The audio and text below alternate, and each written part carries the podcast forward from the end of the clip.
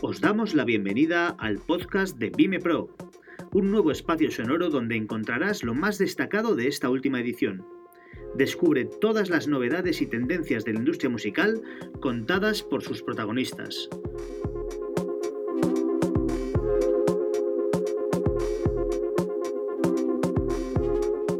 ¿Qué tal? Buenas tardes a todos. Eh, ahora os presentaré a cada una de las personas que, y profesionales, eh, grandes profesionales que hoy participan en esta, en esta charla, en donde hemos llamado a esta horita de panel que vamos a hacer cuándo y cómo será la vuelta de los conciertos y festivales eh, tal y como los conocíamos, ¿no? Tal y como los conocíamos pues, en la época pre-COVID. Esta charla que viene en este caso por la iniciativa de, Vime Pro, que ya sabéis que es el evento profesional eh, del Vime, que se hace cada año en, Bilbao. Y bueno, la idea es, uh, que lo comentábamos ayer en la previa de Clubhouse, poner un poco de luz o de marcar un pequeño roadmap entre todos, o entre vosotros en este caso, eh, porque uh, creo que nos está pasando una cosa que afecta también en lo personal, que las noticias van y vienen, al final somos personas, nos afectan, entonces los estados de ánimos suben, bajan, de repente vemos que podemos hacer un concierto, luego al día siguiente no, luego al día siguiente volvemos a pensar que sí. Entonces, bueno, intentar poner como un poco de, de, de dato objetivo. Así que, dicho esto, paso a presentaros a cada uno de vosotros y lanzamos la primera pregunta o la primera cuestión para que empecemos a, hacer un poco este, este roadmap. Eh, empezamos con Danny Fletcher de Primavera Sound, es el Chief Innovation and Corporate Development of Pfizer, un poco eh, Dani si me equivoco, pero es la persona un poco encargada de pues, la transformación digital, de desarrollar nuevas líneas de negocio, ¿no? un poco todo este, este, este punto de liderazgo de eh, New Business Development. Um, por otro lado tenemos a Patricia Gabeiras, eh, socia fundadora del Buffet Gabeiras y Asociados, y corrígeme si me equivoco, que es presidenta de la Asociación de Festivales de Música. No soy presidenta, soy la directora. Presidenta directora. es Manuela Nosella. Vale, directora. La presidenta es Manuela, no sé ella. Perfecto. Eh, luego tenemos a, a, Paz Aparicio, directora del Within Center aquí en Madrid, un recinto que además cabe mencionar que en 2020 ha sido el recinto con más asistencia eh, del mundo, además acreditado por, por Polestar, que es la, la, la, entidad y revista responsable de, de, hacer este, este ranking, ¿no? Así que enhorabuena por, por la parte que, que, os toca. Y luego, luego pondremos en valor el hecho de que el Within haya sido eh, pues eso, el, el, recinto número uno en asistencia en, en, en 2020. Eh, y por último, era muy importante que nos acompañara eh, la parte de la ciencia, ¿no? la, la parte médica. ¿No? Al final, eh, los que estamos aquí presentes nos dedicamos a la industria de la música, eh, sabemos hacer muy buenos conciertos, muy buenos shows, muy buenos festivales, pero al final en la situación en la que estamos, pues es, es principalmente sanitaria, ¿no? Entonces voy a presentar a Boris Rebollo, eh, que es médico adjunto del Servicio de Enfermedades Infecciosas en el Hospital Universitario Germans Trias y Pujol, y eh, también, corrígeme si me equivoco, Fuiste eh, uno de los responsables en liderar la prueba piloto de la sala Apolo que se hizo en Barcelona hace unos meses. Sí, es así. Además, que, que, has pronunciado eh, con un acento excelente el nombre del hospital que normalmente no. Se, no, se, nota que es de mi tierra. ¿Se nota que eres catalán? Sí. Así que nada, gracias a, los cuatro por, participar, por estar aquí. Eh, bueno, y me olvidaba, siempre me pasa esto que no me presento, soy Carlos Martínez, eh, en este caso fundador de Industria Musical, es, que es un medio de comunicación que habla del negocio de la música y, bueno, responsable de una compañía que se llama IMES Entertainment, en la que hacemos, pues, bueno, management y, consultoría digital, ¿no? Eh, Bien, ¿cómo arrancamos eh, este, este, este, esta charla? a mí me gustaría empezar con la prueba piloto, en este caso, la prueba que se hizo en la sala Apolo de Barcelona, donde participaron varios promotores. Entonces, me gustaría, por un lado, eh, que nos explicarais cómo fue esta prueba, cómo fueron los resultados y cuáles son un poco los, los próximos pasos. Porque yo os lo pregunto porque es verdad que en su momento pues hubo mucha difusión mediática sobre esta prueba. Ah, ya salieron o se publicaron los resultados, pero ahora la pregunta es, bueno, y ahora esto, la, la, la, organización pública nos está tomando un poco más en serio, podemos hacer más ensayos. ¿Para, para qué ha servido esta prueba y para qué ha servido estos resultados? Yo, Carla, si, si quieres, eh, introduzco muy, muy brevemente eh, cuál es, o sea, por qué, por qué hicimos esta, esta, prueba y yo creo que sería muy interesante que Boris eh, contara la parte más, más científica del, del ensayo, que es eh, la, que da, la que arroja resultados que son prometedores y que nos pueden dar algunas soluciones. Simplemente como una introducción muy breve desde Primavera Sound, cuando tuvimos que, posponer el festival del año pasado, eh, nos dirigimos a, la Fundación de Lucha contra el SIDA y al, hospital eh, de Canruti, em, planteándoles, oye, nos pusimos en, el peor escenario posible y ¿qué ocurre si en 2021, eh, a pesar de que lleguen las vacunas, seguimos encontrándonos en, un contexto en el que todavía el virus no está del todo controlado y tenemos que proponer soluciones o poner encima de la mesa de las, de las autoridades sanitarias soluciones eh, para retomar nuestra actividad eh, de una forma segura. Entonces, en estas conversaciones con, la Fundación y el, hospital, simplemente les, les preguntamos, oye, ¿hay alguna estrategia que se podría que implementar para este tipo de actividad que sea viable y que merezca la pena probar? y eh, ellos eh, recogieron el, bueno, el reto y, nos, nos mm, propusieron que hiciéramos un ensayo clínico con los test antígenos que ellos piensan, pensaban en ese momento que era una estrategia que podía ser viable tanto por el tema, por un tema operacional y por, por costes y por y, posiblemente eh, por resultados bueno, pues que podía ser interesante valorarlo. Eh, y yo creo que aquí, aquí lo dejo. Bueno, sí, que deciros que esta, este ensayo clínico, que fue, ha sido bastante costoso, eh, se ha financiado principalmente por, por Sound, pero además con el apoyo de varios actores, bastantes actores del, del sector en, España, entre otros las Tour y otros festivales, otros promotores, alguna fundación. Eh, con lo cual, bueno, pues es un estudio que, ha sido financiado completamente por, el sector en España. Eh, y yo creo que mejor le cedo la palabra a Boris que, nos dé eh, su visión científica del, ensayo.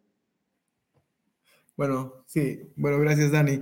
La verdad es que eh, este estudio nació como, como lo dice Dani, solo que hay, un pequeño detalle y es que nosotros uh, cuando empezamos a hablar de, de poder uh, crear una estrategia para poder reunir a personas, nos inspiramos un poco en una, en una estrategia que eh, acabábamos de implementar en un barco que, que, va a salvar inmigrantes que se están ahogando en el Mediterráneo, que es el Open Arms. Yo uh, trabajo conjuntamente con, los, con el coordinador médico de este, de este barco y, y, en algún momento pues dijimos necesitábamos hacer algo para que eh, en caso de que recojamos a alguien que tiene una tuberculosis, no contagie a otras personas, y también lo del COVID y el VIH, que es el campo en el que investigamos, pues ideamos una estrategia de testado en el mismo barco. Y, y, fue más o menos esto el punto de partida para poder implementarlo, eh, eh, esta idea en el, estudio del Prima, del, del PrimaCop, que es el estudio de la sala Polo.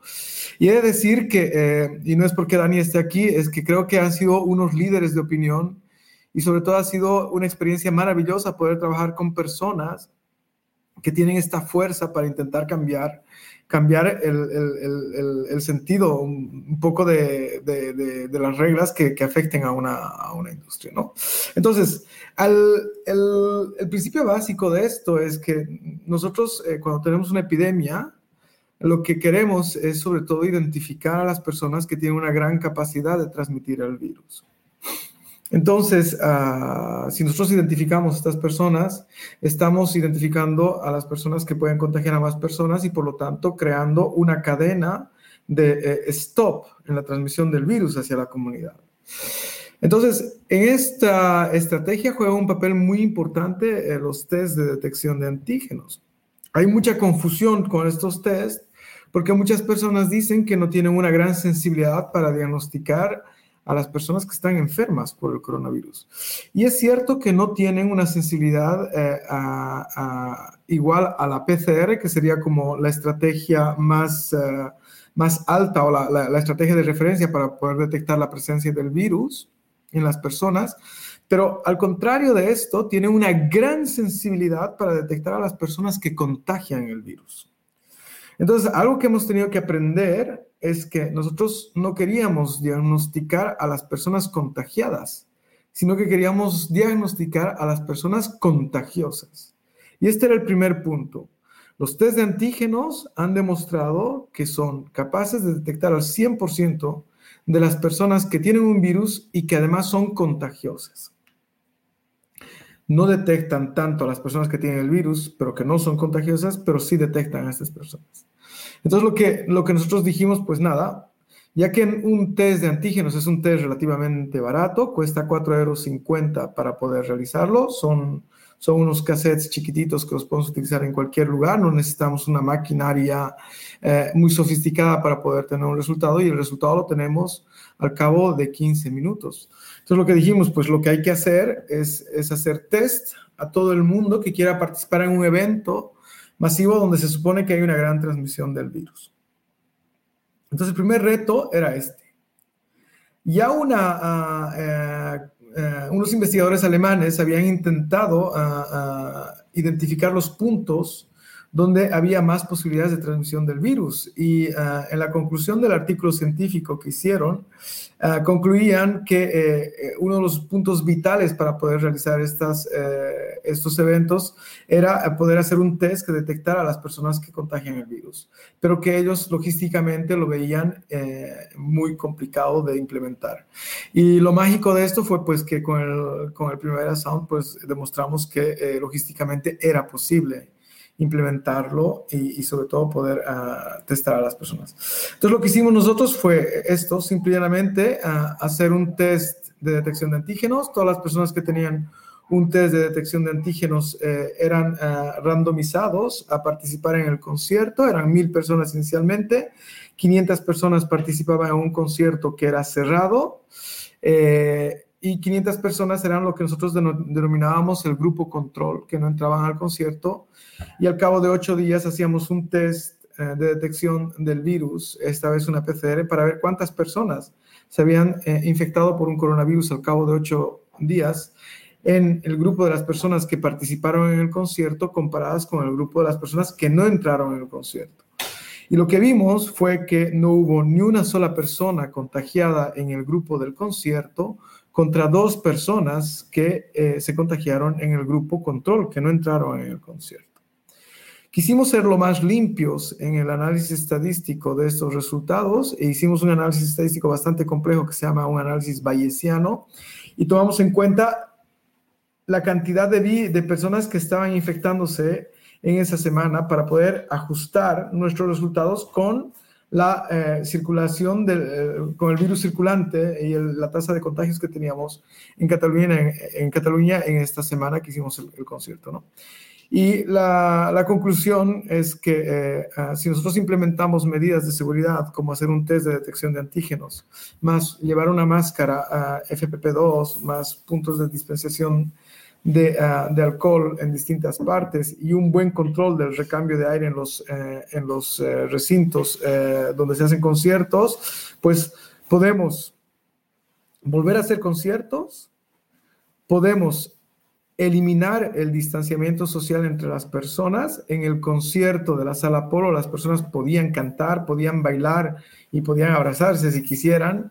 Y ah, lo único que eh, si querían beber, obviamente para beber una, una, bebida que se permitía beber incluso bebidas alcohólicas, se tenían que, que bajar la mascarilla. Y entonces lo que se determinó es hacer una sala aparte para que estas personas pudieran tener una sala de, de, bebidas, ¿no? Entonces, los resultados fueron bastante buenos. Hemos estado sometidos a mucho estrés, sobre todo porque eh, queríamos tener eh, los resultados rápidamente y, claro, en el, día del concierto, en paralelo al, a la detección de antígenos, hicimos una PCR también para comprobar un poco la sensibilidad de los antígenos y íbamos siguiéndolos durante toda la madrugada, los resultados de, la, de la, PCR, ¿no? Entonces, eh, este estudio nos ha dado información valiosa, valiosa. Ha reforzado la idea de que los test de antígenos tienen una gran capacidad de detectar a las personas contagiosas. Han reforzado la idea de que una persona que tiene un test de antígenos negativo y una PCR positiva muy probablemente con un alto porcentaje de seguridad no contagia el virus. No les puedo decir con un 100% de, de, seguridad porque el 100% no existe en medicina, pero les puedo decir con un 99% de seguridad que esta persona no contagia el virus porque nosotros cultivamos los virus de estas personas eh, y eh, pues abrimos como una puerta para decir, oigan, no sabemos qué es lo que va a ocurrir con la epidemia, pero lo que creemos que no se puede hacer es mantenernos en una casa encerrados sin, ah, ah, sin poder desarrollar una parte de las actividades culturales y económicas eh, en espera de ver qué es lo que pasa con el virus, ¿no? Entonces, claro, aquí Boris, eh, bueno, muchas gracias por la explicación porque creo que ha quedado súper claro. Te quería preguntar una duda. Decías que habías... Eh, eh, fijado una sala donde la gente podía beber, entonces entiendo que en la pista la gente no podía bajarse la mascarilla y beber, entiendo que tenían que ir a esta sala y volver, ¿no? Sí, mira, lo que, Carlos, lo que pasa es que hicimos un estudio y eh, era el primer estudio, por lo tanto teníamos que ser estrictos con las normas de seguridad. Entonces, lo que no queríamos que era en una primera experiencia tener resultados catastróficos y queríamos estar uh, con el máximo de seguridad. Entonces lo que nosotros dijimos es, la gente puede beber, pero no puede beber en el lugar donde están haciendo el concierto porque la gente que grita y que canta, pues si hubiera alguien que fuera un gran contagioso, a pesar de que con los test de antígenos mm.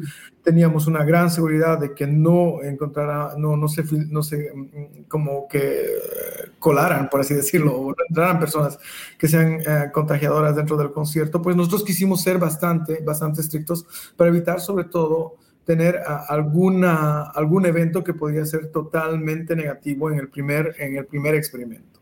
Era un experimento que tenía riesgo, hemos sido muy criticados, de hecho hay gente que, que en, Twitter pues eh, nos estaba acosando en algún momento, ¿no? Pero nosotros no, no queríamos nada más eh, que hacer que, que, que, que, dar un poco de esperanza a la gente, ¿sabes? Este, la gente somos seres sociales, necesitamos salir, necesitamos eh, sociabilizar. Y, claro, y mm, ahora que, que, hemos visto esta parte más del, del estudio ¿no? y de los resultados, eh, vamos a vincularlo ahora a, de la mano de, de, Paz y de Patricia, ¿no? A llevarlo un poco, a la, un poco más a la, realidad. ¿no? Empezamos, por ejemplo, con, con, Paz, ¿no? directora del, del donde, eh, bueno, pues por ejemplo, este, este año eh, hicisteis el concierto de Rafael, un concierto de 4.000 personas, si no me equivoco. 5.000, que también, también hubo un poco de linchamiento en Twitter, pero, pero salió muy bien. Em, el, el, el, todo este procedimiento que comentabas, Boris, de hacer pues, un, un, un, test serológico antes de acceder, pues en este caso, a, a la sala, a una escala de un recinto como el Withing, donde el aforo es de 18.000 paz, 17.500. ¿Qué, ¿Qué tan real es posible que durante 2020, 2000, perdón, 2021 o principios del 22 se pueda llevar esta, esta prueba a una realidad de concierto? O sea, que a finales del 2021 podamos decir, bueno, pues hacemos un concierto con 10.000 personas sin distancia y aplicar este procedimiento de test rápido eh, en, el, en, el, momento del concierto? A ver, em, eh, haremos lo que haya que hacer, pero es que mm, yo me voy hacia atrás. Estamos tan estigmatizados, empezamos desde una base tan, tan, tan menos mucho que eh, por qué en un restaurante no hay que hacer estos test y en un recinto sí. Dicho esto, nosotros, por ejemplo, el día de Rafael, a todo el personal, que éramos casi, casi 400, hicimos test, eh, Boris, tú me corriges, el de la nariz, que no sé cómo se llama, ¿vale? Eh, pero, pero el tema es este, en un recinto con medidas de renovación de aire, de eh, apertura de puertas cuando abrimos para 17.500 todas las puertas, abrimos las mismas para 5.000. Y con unas medidas tremendas, yo creo que nos, que nos a ver, eh, tenemos un poco de culpa, perdonadme, en que nos estamos poniendo un poco la venda nosotros mismos. ¿Por qué en, el AVE no te hacen el test de antígenos? ¿Por qué en el avión no te hacen el test? ¿Por qué no te lo hacen en un restaurante y nosotros lo tenemos que hacer? Dicho esto, por supuesto que lo podríamos hacer, porque nuestro objetivo es, es hacer conciertos. Si os fijáis, el público de Rafael era de riesgo Mm. Por supuesto, no hubo ningún contagio, por supuesto, se agotaron los dos días y el linchamiento, bueno, a mí me habría gustado que los que nos lincharon hubieran venido cualquiera de los dos días y hubieran hablado con la gente que salía del concierto. Nosotros siempre decimos lo mismo, puedes estar muy bien de salud física, pero, pero esto también es importante. ¿Vale? Y esto es cultura, es música en directo, es lectura, son muchísimas cosas. El gran problema, en mi opinión, es que nos han estigmatizado. O sea, no somos cultura, no somos turismo, no somos ocio, no sé bien qué, somos, pero realmente eh, nos han mm, estigmatizado. O sea, nosotros somos un poco los malos de la película y perdonad que me ponga en, este, en esta línea, pero, pero Boris, no sé si, si, si tú ves que estos test que habéis hecho en primavera, por cierto, enhorabuena, mucha envidia de lo bien que lo habéis hecho y gracias a los, a los valientes que estamos un poco tirando el carro, eh, ¿por qué esto hay que hacerlo en un concierto y no hay que hacerlo en un ave? Es, eh, es una excelente pregunta, Paz. Bueno, en principio, mm, solo para, decirte, eh, Carlos, eran test de detección de antígenos, no de... ah, eso. Perdón, es que me lío, ¿eh? Eso, es muy, eso es muy importante. A ver, a ver, hay muchas cosas que son inciertas en este virus y hay muchas personas que opinan y hay pocas personas que quieren crear la evidencia. Entonces, el poder crear la evidencia para poder, una, para poder dar una directriz es un trabajo bastante complejo y bastante que, tiene mucho tiempo. Entonces, el por qué no se hace eh, eh, un test para poder entrar a un avión o el por qué no se hace un test para poder entrar en, el AVE es una, es una excelente pregunta. Mm, de hecho, yo creo que probablemente, probablemente en la tendencia en los siguientes ah, meses o, años, hasta que no podamos ver eh, que, que, el coronavirus desaparezca de la, de la sociedad, va a ser tener que crear alguna herramienta donde podamos identificar a las personas que estén vacunadas y también poder identificar a las personas que puedan tener una gran capacidad de contagiar. Entonces, mm, hay dos alternativas, ¿no? O, mantenemos eh, la sociedad eh, y toda la, eh, todo, todo lo que es la movilidad cerrada hasta que desaparezca el virus, o empezamos a crear herramientas para poder empezar a movilizarnos. Y estas herramientas van a pasar por eh, testar masivamente a las personas, porque también el hecho de que testemos masivamente a las personas, identificamos a las personas que contagian a otras personas, el hecho de poder identificar a las personas que estén testadas y que tengan un test negativo, y el hecho de poder identificar también a las personas que estén vacunadas.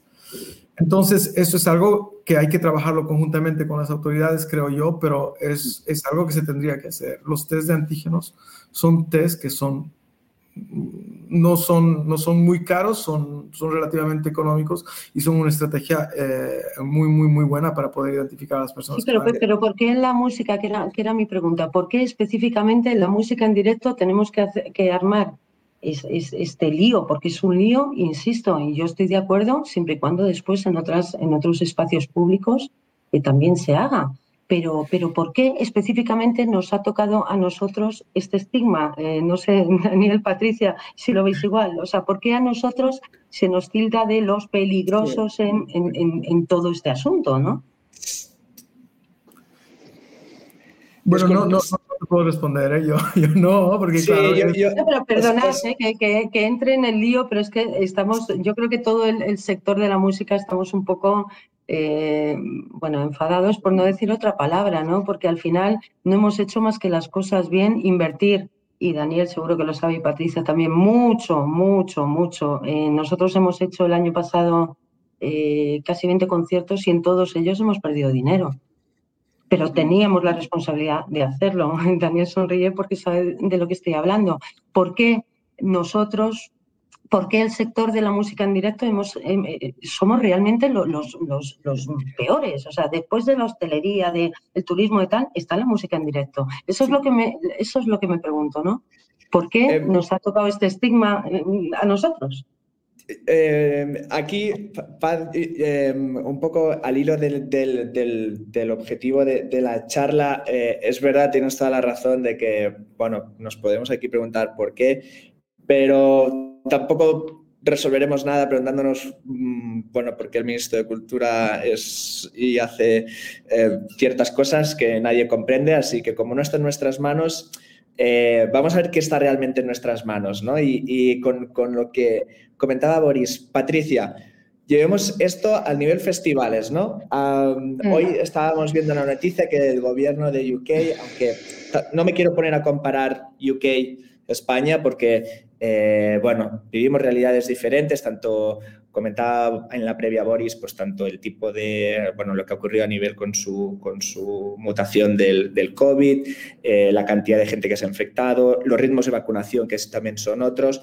Pero bueno, hoy veíamos en, en UK que a partir del 21 de junio eh, van, a van a empezar a hacer festivales. El, el Reading Leeds ha anunciado su, su, su line-up, en principio parece que van como a por todas. Em, ¿Cómo podemos, eh, los festivales, ¿no? que es mucho más masivo, ¿no? con, el experimento que, con la prueba que se hizo en el Apolo, ¿crees que los festivales tienen la capacidad de, que puedan eh, armar una estructura como la que se hizo en el Apolo para hacer entre los test eh, rápidos y la vacunación que ya está en, pequeña proporción, pero ya está en camino. ¿Crees que hay luz para que este año se pueda hacer algún festi de pie y sin distancia? Bueno, eh, a ver, yo lo que primero que quiero decir antes de, contestar exactamente a eso es decir que, primero, el ejemplo de UK, vamos a ver qué es lo que se puede hacer en UK, ¿vale? Mm, están anunciando, pero vamos a ver qué se puede hacer. O sea, no pensemos que allí se puede hacer todo, aquí no se puede hacer nada. Eh, por otra parte, no es extraño que en UK estén eh, adoptando públicamente desde la administración pública esa posición de apoyo, pues porque está en, en, el ADN británico el respeto por la cultura y por las músicas actuales, por la música popular, y está dentro de su industria. O sea, es una parte importantísima de la aportación a su PIB eh, esa, esta industria, la han reconocido y la, y la respetan y entonces la protegen.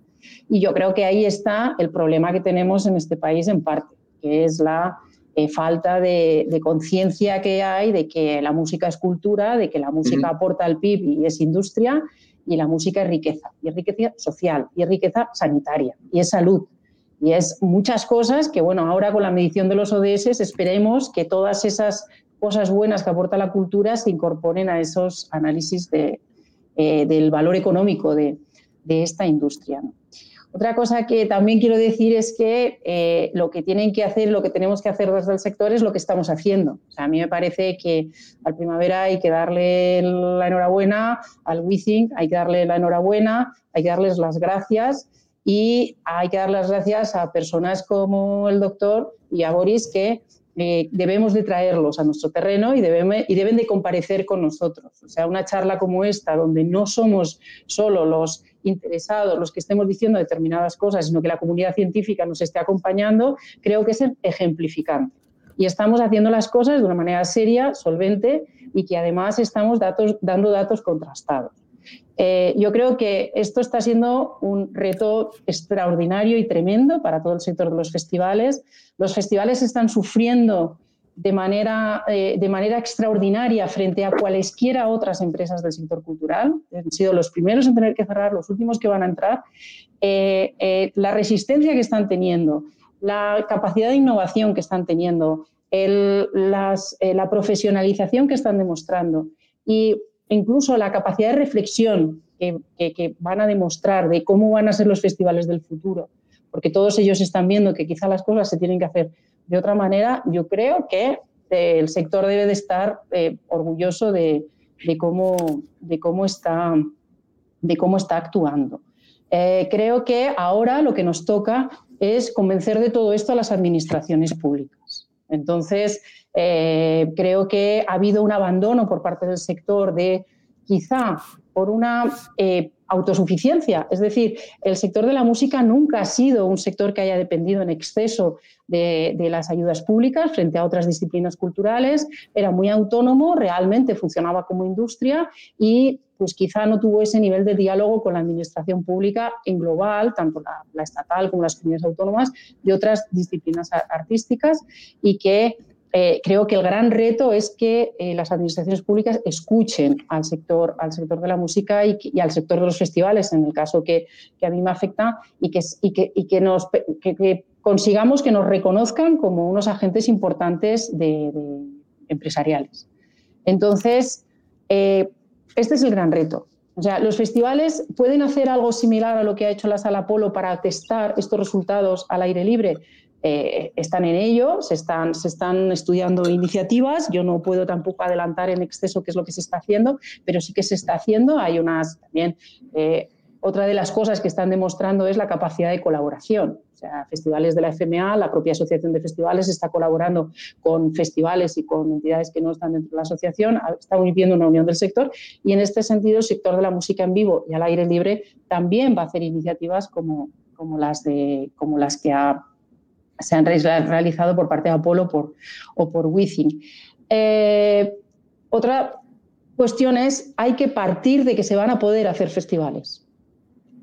El tamaño de los festivales, la fecha, si son en agosto, si son en julio, si son... Pero lo que no podemos eh, plantearnos ni, ni permitir ni admitir es que no va a haber nada. Tenemos que procurar que todo aquello que se pueda hacer se haga. Y tenemos que pedirle a las administraciones públicas que todo aquello que se pueda hacer en unas condiciones sanitarias eh, óptimas eh, permitan hacerlo.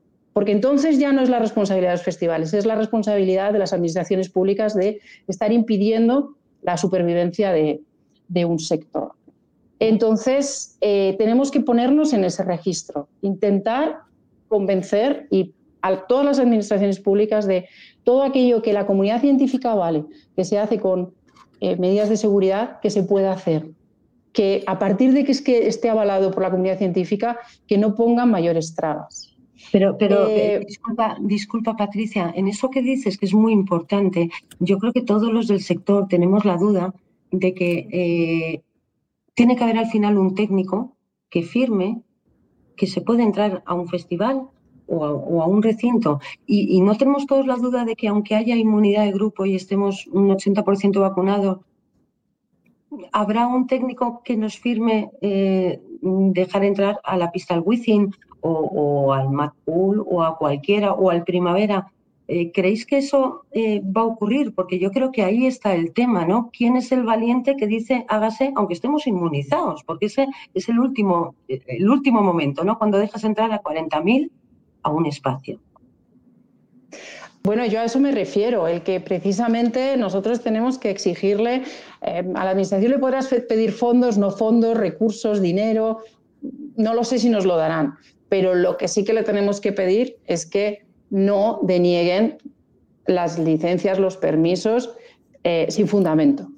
Eso yo creo que es la gran, el gran reto y, la gran dificultad. Yo no estoy diciendo que lo vayamos a encontrar, pero sí que coincido contigo, Paz, en que es el gran miedo y, además ha sido un miedo histórico. Yo cuando decía, Boris, que ha sido sometido a mucho estrés por la presión, por la rapidez y después los haters que tenían en las redes, digo, bienvenido al mundo de la producción.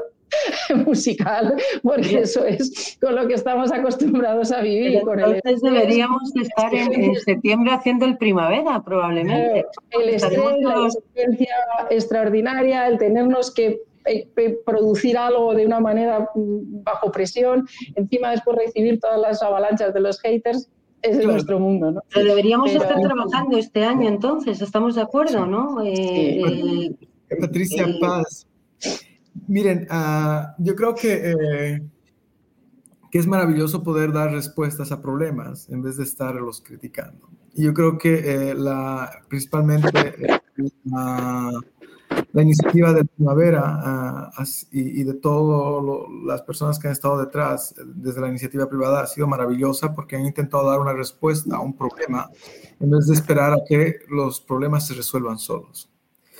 Entonces, Ah, algo que creo que, eh, y principalmente con, con, los resultados del Apolo que, que, que, están teniendo mucho eco a nivel internacional y que estamos, uh, estamos uh, pendientes de, de, poder publicarlo, uh, está en revisión en una revista y cuando, cuando, cuando se publique, pues creo que tendremos mucho más, mucho más peso para poder, para poder hacer un poco más de presión a las autoridades y sobre todo hacer comprender que eh, tenemos la base científica, muchos grupos uh, están repitiendo los hallazgos que hemos tenido nosotros en la sala Apolo, y hay dos cosas que se tienen que comprender, es que si se hacen test, se diagnostican más gentes y probablemente tengamos un impacto positivo eh, en la epidemia al abrir los festivales. Entonces, eh, José María Libra, que es mi compañero con el que hemos diseñado el estudio, decía en algún momento, probablemente si usted va a un concierto y le hacen un test, ese sea el lugar más seguro para estar en, estos, en estas épocas de pandemia. Entonces, si, uh, si, si, podemos eh, trabajar conjuntamente con las autoridades, se pueden abrir espacios de testado masivo para que conjuntamente con las autoridades se puedan hacer test a todo el mundo y poder hacer que las personas puedan salir de sus casas por lo menos por un día claro. para poder acceder a uno de estos festivales, ¿no? Uh, Boris, eh, Dani, eh, creo que eh, a lo mejor estoy haciendo un spoiler, pero creo que hay previsto un próximo ensayo o prueba uh, con, más, eh, con más gente, ¿no? En Barcelona. Bueno, em, efectivamente se, está trabajando en, Barcelona en, escalar eh, esta estrategia eh, a un evento con más personas. Y esto, digamos que es, un patrón que se está repitiendo en, muchos sitios, en España y en, otros países. ¿no? hemos estado colaborando con, estos grupos de trabajo que aquí no tenemos, eh, que se crearon desde casi desde el inicio de la pandemia entre, entre industria y gobierno. Eh, primero para diseñar eh, medidas eh, para paliar el impacto en el sector eh, y luego para diseñar un, un roadmap de, vuelta a la actividad, pues eh, se están preparando eh, eventos similares, bueno, para recoger más datos, para ver cómo escalarlo eh, y para ver cómo, cómo, atacar algunos de los retos que presenta un tipo, una estrategia de este tipo.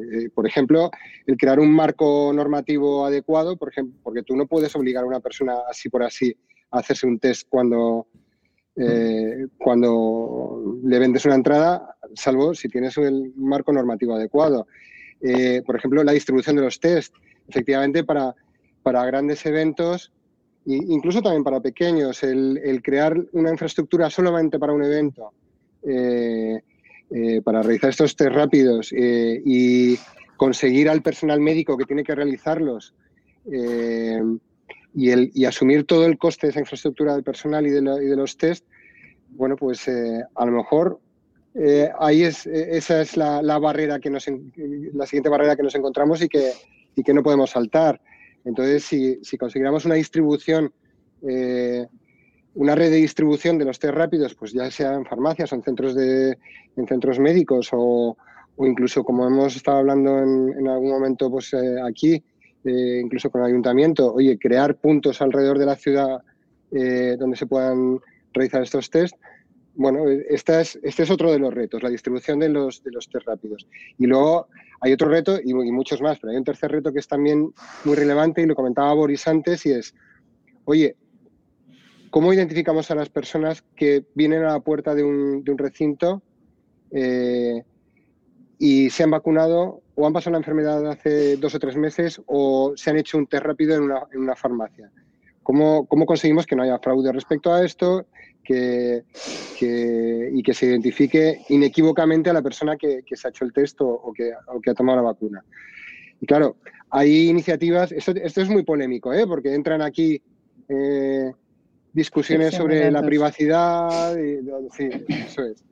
Eh, y, bueno, pues IATA está trabajando en un pasaporte COVID para, para los vuelos internacionales, la Comisión Europea está valorando alternativas y ahí en España, en, Cataluña, se va a hacer un proyecto piloto sobre esto en, Girona, en, Madrid se está hablando también sobre esto, pero bueno, todos estos son retos que si no vamos de la mano del sector público, para crear el marco normativo, para eh, mejorar la distribución de los test rápidos y para eh, crear la identificación, eh, la herramienta de identificación de personas que, que pueden entrar en un recinto porque, no, porque no son contagiosas. Bueno, pues estos retos o vamos de la mano del sector público o es muy difícil. Y, bueno, en, Cataluña en enero se ha creado este grupo de trabajo entre sector y, gobierno y, con el que estamos diseñando, o en, el contexto del cual estamos diseñando esto, este nuevo evento para escalar esta estrategia pero hay otros países en los que ese, digamos, canal de interlocución periódica con, sus gobiernos existía ya desde el año pasado y introducir esta conversación eh, con, sus gobiernos ha sido más ágil. Y entonces vemos que en Holanda están ya en marcha eh, eh, una batería de, eventos de prueba que se llama FieldLab, en Bélgica UK, eh, Dinamarca, Italia, bueno, o sea, un montón de países que ya tenían creados estos, digamos, estos grupos de trabajo, estos equipos de trabajo entre sector y gobierno, están diseñando sus, diseñando sus propios eventos para recoger eh, más datos y para probar cómo se escala una estrategia de este tipo. Pero, pero Daniel, disculpa, volvemos a lo mismo. Eh, ¿Por qué nosotros, perdonad, pero eh, Bori, yo quiero una, una, respuesta a esto, que alguien me ayude. ¿Por qué en los recintos que tenemos X espacio, que tenemos mascarilla, distancia de seguridad, renovación de aire, hay que hacer estos test? ¿Y por qué en un avión o en un ave no? Perdonad, pero, pero este es el tema. Nosotros vamos a hacer muchísimas cosas este año, pero ¿creéis que es necesario hacer todo esto para poder programar? Eh, es, porque esto es carísimo y la, y la infraestructura es complicadísima y estamos dispuestos a hacerlo, pero, pero es que yo me, voy al inicio. Tenemos que hacerlo y en otros sitios no. ¿Por qué?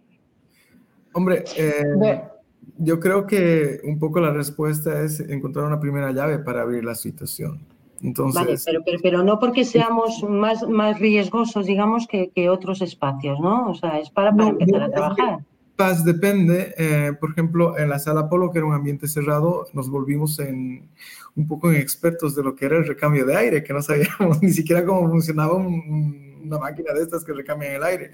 Y tuvimos que eh, empezar a estudiar en base a lo, a lo, que encontraron nuestros colegas alemanes en cuanto al recambio de aire para intentar optimizar el aire. Es de suponerse que un recinto abierto como como un festival de música, pues no tiene este problema porque es al aire libre. Entonces, el por qué ustedes sí y, no eh, el, transporte masivo, pues no lo sé. No lo sé y es probablemente eh, por las restricciones que ponen las autoridades. Las autoridades ponen eh, restricciones para hacer conciertos y no ponen restricciones para, para poder moverte en un tren o en una... Pero, pero, no nos, pero no nos están obligando a hacer estos test. yo admiro a, a, la gente de primavera que lo hizo en el Apolo, pero no es obligatorio ahora mismo, al menos en Madrid no es obligatorio, ¿eh? Obligatorio mascarilla, eh, distancia de seguridad. Eh, bueno, es que, es que si no les obligan y les permiten hacer, eh, pues es, y, creen que no va a haber contagios, está muy bien.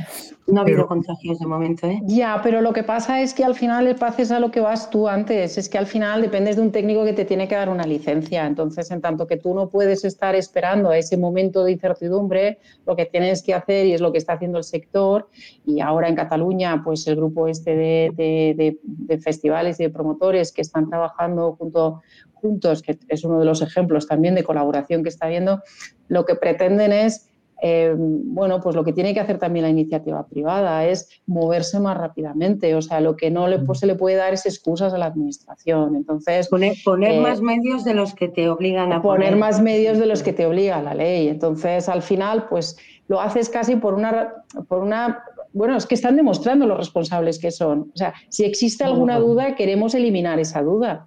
Entonces, vamos a contribuir a eliminar esa duda.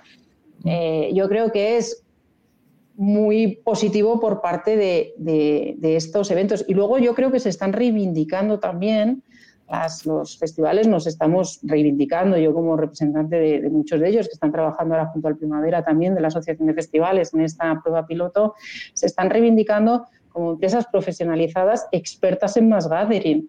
O sea, mm. son los mejores expertos que hay en gestión de personas en, en accesos y en, y en, riesgos dentro de los recintos. O sea, son los medios expertos. Y yo creo que los, la comunidad científica está trabajando con aquellos que son los mayores expertos en gestión de, en gestión de masas. Y eso también es una reivindicación del sector. ¿no? Que Para solo una, una, cosa, sí que eh, mm, la pregunta que haces me parece súper interesante. Entonces, eh, en cuanto a, darte una respuesta a esto, eh, lo que se necesitaría, por ejemplo, para poder hacer eh, un, festival es crear la evidencia de que es un ambiente seguro. Entonces, em, o sea, en este momento la mayor parte eh, de los mass gathering events han sido relacionados con, con, o algunos han sido relacionados con eventos súper contagiadores. Entonces tienen como este estigma encima. Entonces lo que hay que hacer es quitar el estigma.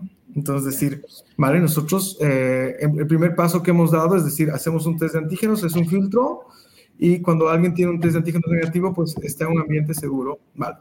El segundo paso es, y creo que eh, la experiencia francesa, los experimentos que están queriendo hacer en Francia probablemente vayan en este sentido, es que dicen, Ah, no vamos a filtrar a las personas, o sea, les vamos a dar todos los eventos de, todos los elementos de protección, una mascarilla, no te puedes quitar la mascarilla en ningún momento y tienes que estar eh, con la mascarilla en todo momento y aunque haya alguien que tenga el virus, pues entra dentro del concierto y vemos que al cabo de ocho días no ha habido un evento con grandes contagios. Pues ya lo has probado y esto tienes que probarlo. Yo personalmente creo que es una estrategia que es un poco arriesgada y que no vale la pena hacerla cuando tienes una alternativa que podría ser asumible si hay un compromiso del, sector público, ¿no? O sea, porque necesitamos ayuda en esto, Boris. O sea, no, los grandes espacios, los grandes festivales eh, no pueden asumir el coste eh, eterno de todo esto, ¿no? Eh, estaremos encantados de hacerlo, pero los medios, el personal, yo creo que estamos de acuerdo en que, mira, lo más importante, creo que lo ha dicho Patricia, es que nosotros somos los grandes espacios donde hacer los experimentos. Es que tenemos la, experiencia de manejar a tantísima gente, pero, pero necesitamos ayuda. O sea, no, no puedes correr todo por parte de la empresa privada, ¿no? Nosotros desde, Perdona, Boris.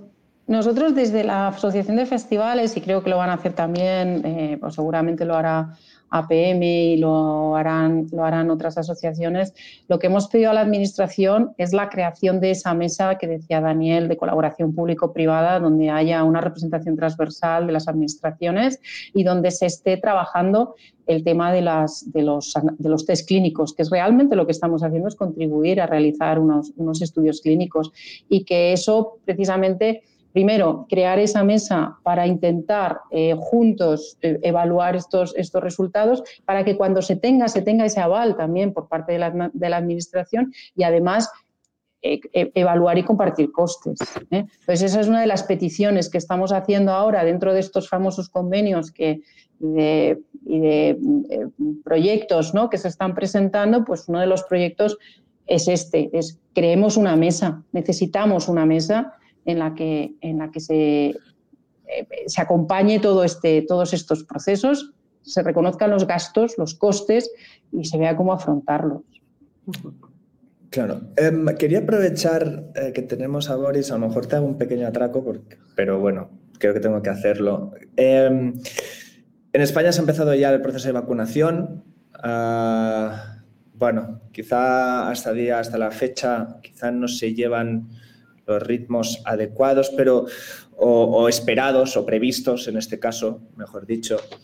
Eh, que, mm, el ritmo de vacunación a que creo que está aumentando un poco, parece que se están poniendo un poco las, las pilas. ¿Qué, ¿Qué papel o qué factor va a jugar para este año el, ritmo de vacunación? ¿Crees que, crees que eh, eh, de cara a, tener un poco este combo entre personas a las cuales se les hace un test rápido y personas que ya están vacunadas, la velocidad de vacunación hará en este año que podamos tener antes eh, eventos de los cuales estamos hablando? Carlos, es, es, eh, es, un poco difícil hacer predicciones con este virus y algo que hemos aprendido los científicos es que, que cada vez que hemos intentado hacer una, una, una predicción, mm, algunas veces nos hemos equivocado. Y hay que ser bastante humildes, creo, en ese sentido. Mira, eh, la lógica me dice que eh, hay varios aspectos que nos permiten ser eh, optimistas. Uno es que cuando hicimos el, el, el, el estudio del prima, de, de, la sala Apolo en, en diciembre, más o menos había 14% de la población española que ya se había contagiado del coronavirus. Por lo tanto, esta gente tiene una inmunidad. Las reinfecciones son extremadamente raras. Por el momento eh, van en, torno a 4 sobre 10 millones de personas. Entonces, no son frecuentes. Ese es el primer punto. El segundo punto es que tendríamos una inmunidad eh, post-infección, que no sabemos todavía exactamente cuánto tiempo dura. Tendríamos la inmunidad inducida por las vacunas, que es bastante robusta, pero hay un tipo de variantes que, eh, que, van en, otros, en el otro sentido, ¿no? Y es que las, ah, las variantes, eh, eh, sobre todo sudafricanas, se escapan a la vacuna. No sabemos la capacidad de reinfección que puedan tener. Todavía no hay una gran circulación de variante sudafricana. O la variante brasilera, y estas, pues si se expanden, podrían hacer que, que no, no, no, veamos tan rápido la luz al final del túnel. Em, personalmente no te podría decir nada ah, con exactitud, solo que te puedo decir es que eh, yo soy un poco optimista. Creo que, eh, que cuando tengamos la, la, vacunación bastante, bastante expandida y, y tengamos todas las medidas de seguridad que estamos implementando, Ah, pues mm, probablemente, probablemente en agosto ya tengamos una vida lo más próximo a lo que era la normalidad. Pero hay que, hay que estar atentos, hay que estar atentos. E, entonces, por lo que dices, eh, quiero hacer así como un poco de mini resumen de estos 53 minutos que llevamos antes de dispararos alguna pregunta de, la gente que nos está viendo.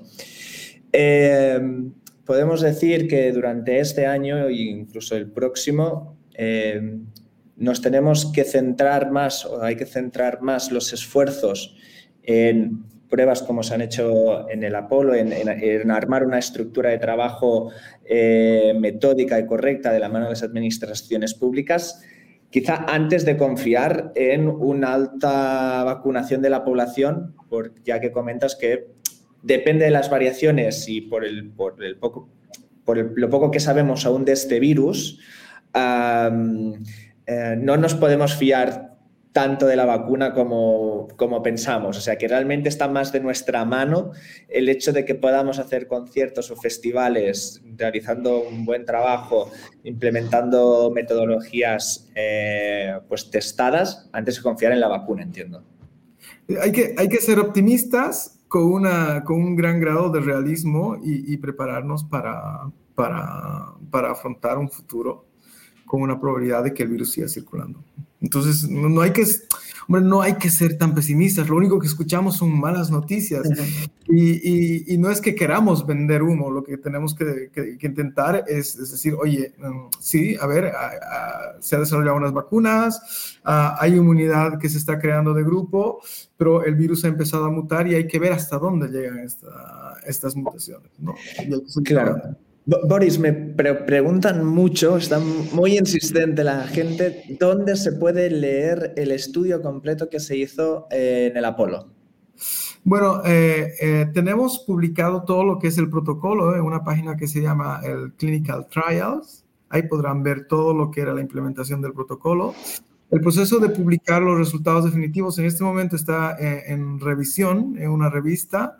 Nosotros no hemos querido ah, hacer algo que, que, que, se hace normalmente, que es liberar el preprint, que es publicar el, el artículo antes de, de, que sea publicado en una revista y, y estamos pendientes de, de, la revisión. Está desde hace algunas semanas. El proceso de publicación de los artículos es, es bastante, bastante complejo, no es tan, tan, tan sencillo y normalmente hay que pasar un montón de, de filtros. Pero en este momento, eh, pues les puedo decir que está en revisión. No les voy a decir la revista en la que está porque porque creo, que hay que mantener un poco uh, la confidencialidad en esto y cuando esté publicado, pues eh, será accesible para todo el mundo, ¿no? Pero... Fantástico. Es que estaban muchos preguntándonos sobre ello y, bueno, era importante preguntártelo, pero bueno, queda claro, ¿no? Y cuando llegue el momento, pues, pues seguro que lo, lo, podremos leer. Eh, Paz, te quería preguntar, eh, previsiones del Within de este año, o sea, ¿con qué estrategia tenéis para este año para el que viene a nivel de, de eventos? Pues mira, eh, de aquí a verano eh, vamos a cumpliendo obviamente las, eh, la legislación de la Comunidad de Madrid. Vamos a seguir con nuestro aforo de 5.000 y con las medidas que, pusimos en marcha con Rafael. tenemos 16 conciertos antes de agosto eh, que os pueda decir los dos de Vanessa Martín, que ya están a la venta, Izal, que ya han anunciado que los, que los va a hacer, y otros. Y a partir de octubre eh, tenemos todavía muchos conciertos de artistas guiris que se mantienen. Hemos tenido una gran noticia que comentábamos antes en la previa, que es que los conciertos que están saliendo para 2022 se están vendiendo muy bien, que es otro de los miedos eh, que había. A ver, si nos dejan, eh, nosotros mm, esperamos hacer hasta agosto en el formato que tenemos todos los que podamos y a partir de octubre, insisto, soñar con que volveremos a la normalidad. Yo agradezco mucho, por supuesto, a Daniel, que fue el primavera, fue de los valientes que, que estuvieron, pero también, sobre todo, eh, valoro mucho la actitud de, científicos como, como Boris, que lo más fácil en esto es decir, mmm, no se haga, ¿vale? Pero, pero tenemos que seguir viviendo con música en directo y con, y con cositas que nos hagan felices, ¿no? Y entonces es bueno que, que la comunidad científica también eh, vea una posibilidad en esto. Eh, Carles, a tu pregunta, si nos dejan eh, hasta verano, vamos a hacer muchos conciertos que vais a ver anunciados y a partir de octubre yo espero, soy siempre muy optimista, eh, poder hacer los Alanismo Reset que tenemos anunciados, los Black eh, tantísimos y tantísimos. Veremos. Fantástico. Eh, hay otra pregunta que, se la están haciendo mucho. Eh, aquí la disparo un poco en, en, general. Están preguntando mucho sobre la noticia de hoy del, del Reading Leeds, ¿no? del festival que he anunciado, y la gente se está preguntando, bueno, pero se podrá hacer sin distanciamiento y y bueno, no sé si podéis eh, o tenéis información de poder la respuesta de si se podrá hacer el festival o no sin distanciamiento y estas cosas, pero si no podéis responder o no, hay la información, eh, creo que a lo mejor si, podéis, ¿qué nos diferencia o qué nos está diferenciando en este caso del, Reino Unido eh, en comparación con España? ¿No? Eh, a nivel de poder desarrollar este tipo de, de, actividades que parece que ellos están como con una iniciativa mucho más, más a la brava, ¿no? más precipitada. Perdona, perdona Carles, eh, una iniciativa en este caso, pero, pero es que eh, a mí me ha sorprendido, por ejemplo, que el Lodos Arena, que es el, el recinto, el venue que siempre estamos ahí equiparados en, en, quién hace más, quién hace menos, inaugura, hace su primer concierto desde marzo del año pasado en marzo de este año. O sea, van muy rápido ahora, pero, pero nosotros le llevamos una, eh, hablábamos antes, creo que tenemos que estar súper orgullosos en España de lo que estamos haciendo, o sea, de las iniciativas y de lo valientes que estamos haciendo. Entonces, ¿se hará este festival o no? No lo sé, pero que no son pioneros, que en España eh, estamos haciendo cosas muchísimo antes que el resto de países. ¿eh? Eh, lo del primavera, es, lo del Apolo es un, es un caso absolutamente claro. Y lo de lo nuestro, lo que yo fuimos, perdona, Rafael, fuimos los primeros después de, los segundos después de Nueva Zelanda en meter más de, meter 5.000 personas en un recinto. O sea, ¿se hará? No. Eh, como dice Boris, yo creo que depende de, las variantes estas horrorosas que, están llegando, ¿no? Sí.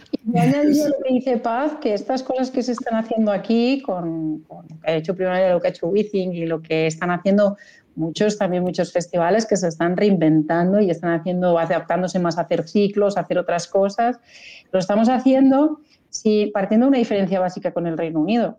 Y es que el, derecho que existe, o sea, en, el Reino Unido, eh, eh, tocar música e interpretar es un derecho que se respeta y que no se puede limitar. O sea, yo siempre pongo el ejemplo de Baskin London. O tocar en la calle en Londres es un derecho.